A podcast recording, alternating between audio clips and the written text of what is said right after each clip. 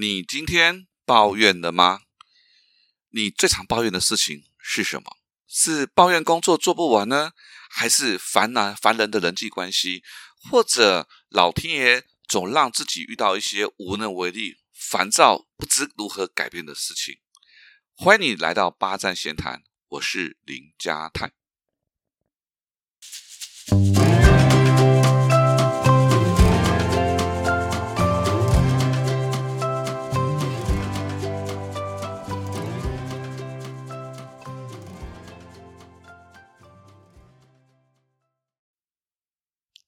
今天呢，要跟各位观众朋友分享的题目就是如何抱怨最健康。我不晓得是不是你听到这个题目，你的第一个反应就是人家你有病是吧？不是都说不要抱怨吗？啊，我们都说不要抱怨，不要批评，对不对？那你还跟我谈什么叫做如何抱怨最健康？那到底抱怨有什么好谈的，对不对？可是如果您是一位上班族，您的身边一定有这样的同事，哎，他从上班的那一天就说要离职，离职，离职，离职，结果呢，哎，竟然做到退休。结果真正离职的人呢，常常都是一声不响。你平常也没听他什么抱怨，哎，就忽然一声不响的就离开了。好，那日本呢？你知道，都日本那种女性哈，真的都是任劳任怨。好，这些任劳任怨的妻子哈，现在都流行哈，在孩子长大之后呢，就毅然决然、头也不回的坚持要离婚啊，然后要去过自己想要过的生活啊。在台湾，你也会遇到一些哎，看起来平常都相处和谐的夫妻啦。啊，怎么为了一些小事搞到要离婚啊？那比较激烈一点，甚至有人会用自杀来结束生命。好，然后呢，我们就会听到他身边的亲朋好友就会感到非常的诧异，他就讲说：怎么可能？他明明就是一个乐观的人啊，开朗的人，乐于帮助人，也没听过他抱怨呢，怎么会走上了绝路？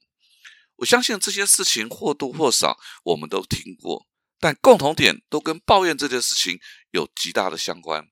那其实从我进入职场之后，我就被教育要成为一个多做事、不要抱怨的人，因为他们就告诉我们：“哎呀，我跟你讲，喜欢抱怨的人哦，EQ 比较低啊，成功的人哦，从来没有抱怨，对不对？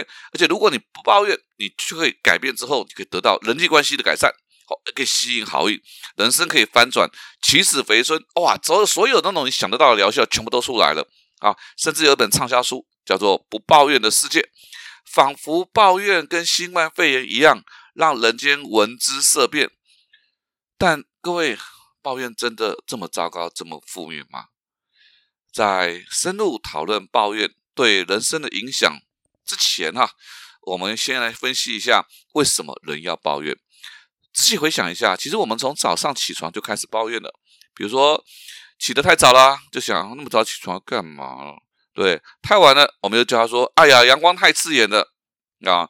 早餐不对劲啊，公车很慢，塞车，没赶上平常搭的捷运。到了公司，电力排队的人特别多，哒哒哒哒哒哒哒。你妈一开始就一路抱怨，终于下班了，好，晚餐买的面太咸了，电视没有好看的节目，网网络上也没有有趣的新闻啊。然后一边划手机一边抱怨，终于躺在床上又睡不着了。”啊，就这样，我们常常不知不觉的抱怨了一整天，然后用同样的问题周而复始，年复一年。简单的说，抱怨就是基于期望跟现实的落差而产生的心理反应，对不对？比如说啊，快迟到了，对不对？我们都希望能够赶快到公司，哎，结果还塞车，就快迟到了，都来不及刷卡了，等电梯的人这么多，或者是你明明很投入的一个专案，花了非常多的时间。也许过程中状况不少，但完成之后呢？主管不但没有赞扬，甚至还把你念了一顿。你说遇到这种事情，心情郁闷，实在是不只是不是不是找个三五好友啊，借酒把这些心心情把它宣泄出来。你至少要碎碎念，让自己说出来，你才爽嘛，对不对？所以这个时候呢，抱怨就是一种情绪的宣泄。那另外一种抱怨哈，另外一种抱怨它又不同啦。它有增加的功能啊，比如说，哎，叫儿子起床很难，哎，这个公司同事喜欢推卸责任，太太抱怨先生忙于工作啊，先生抱怨太太不懂得体谅，啊，朋友不够义气，又喜欢占便宜，这个时候抱怨它带着一种提醒，我告诉你，我不舒服了，我不喜欢了，我讨厌了，我希望另外一方接到这个讯息，愿意去改变，好，那还有人又不一样了，还有一种不一样了，他们呢就不抱怨。我我在证券，他有他他很什么事可以抱怨，因为我在证券待了很长的时间了哈，就是那种以前在证券的时候呢，他们就这样，行情淡的时候呢，哎呦，我们看业绩那么烂，那么有行情赚不到钱，对不对啊？他有抱怨，像现在行情好的不得了，四千亿、六千亿，他就啊，每天忙的要死啊，怎样怎样怎样，啊出太阳，你又觉得说，哎呀，好热好热会晒黑，下一天又觉得湿哒哒湿哒哒，那这种人就会有这种人，就是那种。周遭都有这种人，他是不断的用抱怨啊来刷存在感，吸引别人的注意力。总之呢，抱怨的存在有很多种，但是呢，抱怨呢就像这个呃，活这个我们呢喜怒哀乐，生活当中的喜怒哀乐，食物里的酸甜苦辣，我认为它是一种自然而然的情绪反应，对不对？除了像刚刚讲的第三类，为的是刷存在感哈。但是话说回来哈，我想你身边一定会有一些他们不抱怨。那这些不抱怨的人呢？那又会如何？我来跟各位分享三个我看到的案例。第一个，哎，就是我以前的一个营业员叫小松啊，他业绩真的很好，人际关系也不错啊，哎，特别有女人缘啊，大家都很喜欢。那一年啊，刚好遇到九二一大地震啊。公司还刚好叫我们推一些专案，哇！为了推推那个专案，真是苦不堪言呐，被骂的一塌糊涂，因为一直都没有达到目标。好，我们去推给客户的客户就讲说，国难当前，买在卖这些东西，我们这是两面不是人。这个小时候就很厉害，他就默默的达成啊，达成的目标。好，我们都觉得他超厉害的，怎么大家都在抱怨，他就是能够达成目标？哎，这就是他的本事厉害的地方。好，那后来呢？这个他唯一的抱怨是什么？就是他有一个大客户。好，他就会告抱怨公司，他就抱怨公司说啊，你我有个大客户，公司给我资源太少了，对不对？那因为当时呢，公司有个更超大的客户，所以基本上我们公司的资源几乎都在维护那个超大的客户，所以相对来讲哈，他能够分到的就相对来少。结果有一天真的是猝不及防，他就递出辞呈了，因为他被挖角。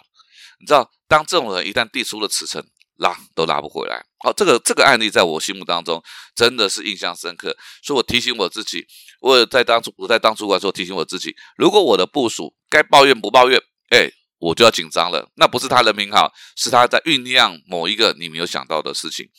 那另外一个朋友啊，是小云啊，真的是温顺娴熟啊。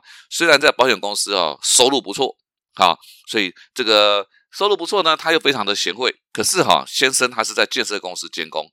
你知道，建设公司监工常常就是没有回家，就常常可能是在那种别的县市监工。好，那常常不在家，于是就对这个小云呢疑神疑鬼。好，那小云就很委屈了，他就觉得是说啊，你平常不在家，这个家都是我在扛，我又在养这个家，啊，你们都不，你都不想你对为这个家付出了什么东西？没关系，他就百般容忍，就这么忍忍忍忍忍到这个小孩子长大了。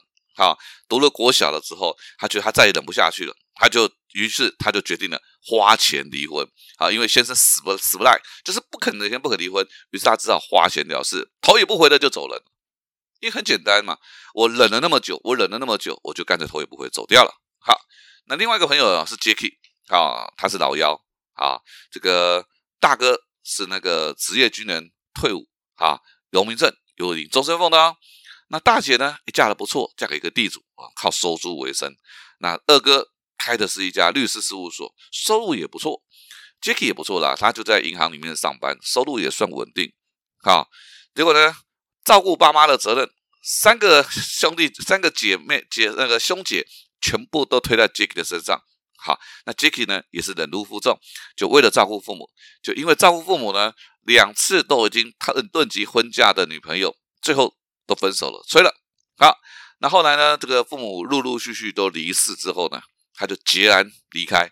好，他把他的钱，他把他所有的储蓄率全部都领走掉，然后讲了一句很绝的话。他说：“此生不相见，来生不此生不相欠，来生不再见面。”就对他的三个兄姐，然后一来二来就出国了。哎，就去过他自己想要的生活了。好，所以这种你说不抱怨的人，是真的没有抱怨了吗？还看开了吗？还是转念了？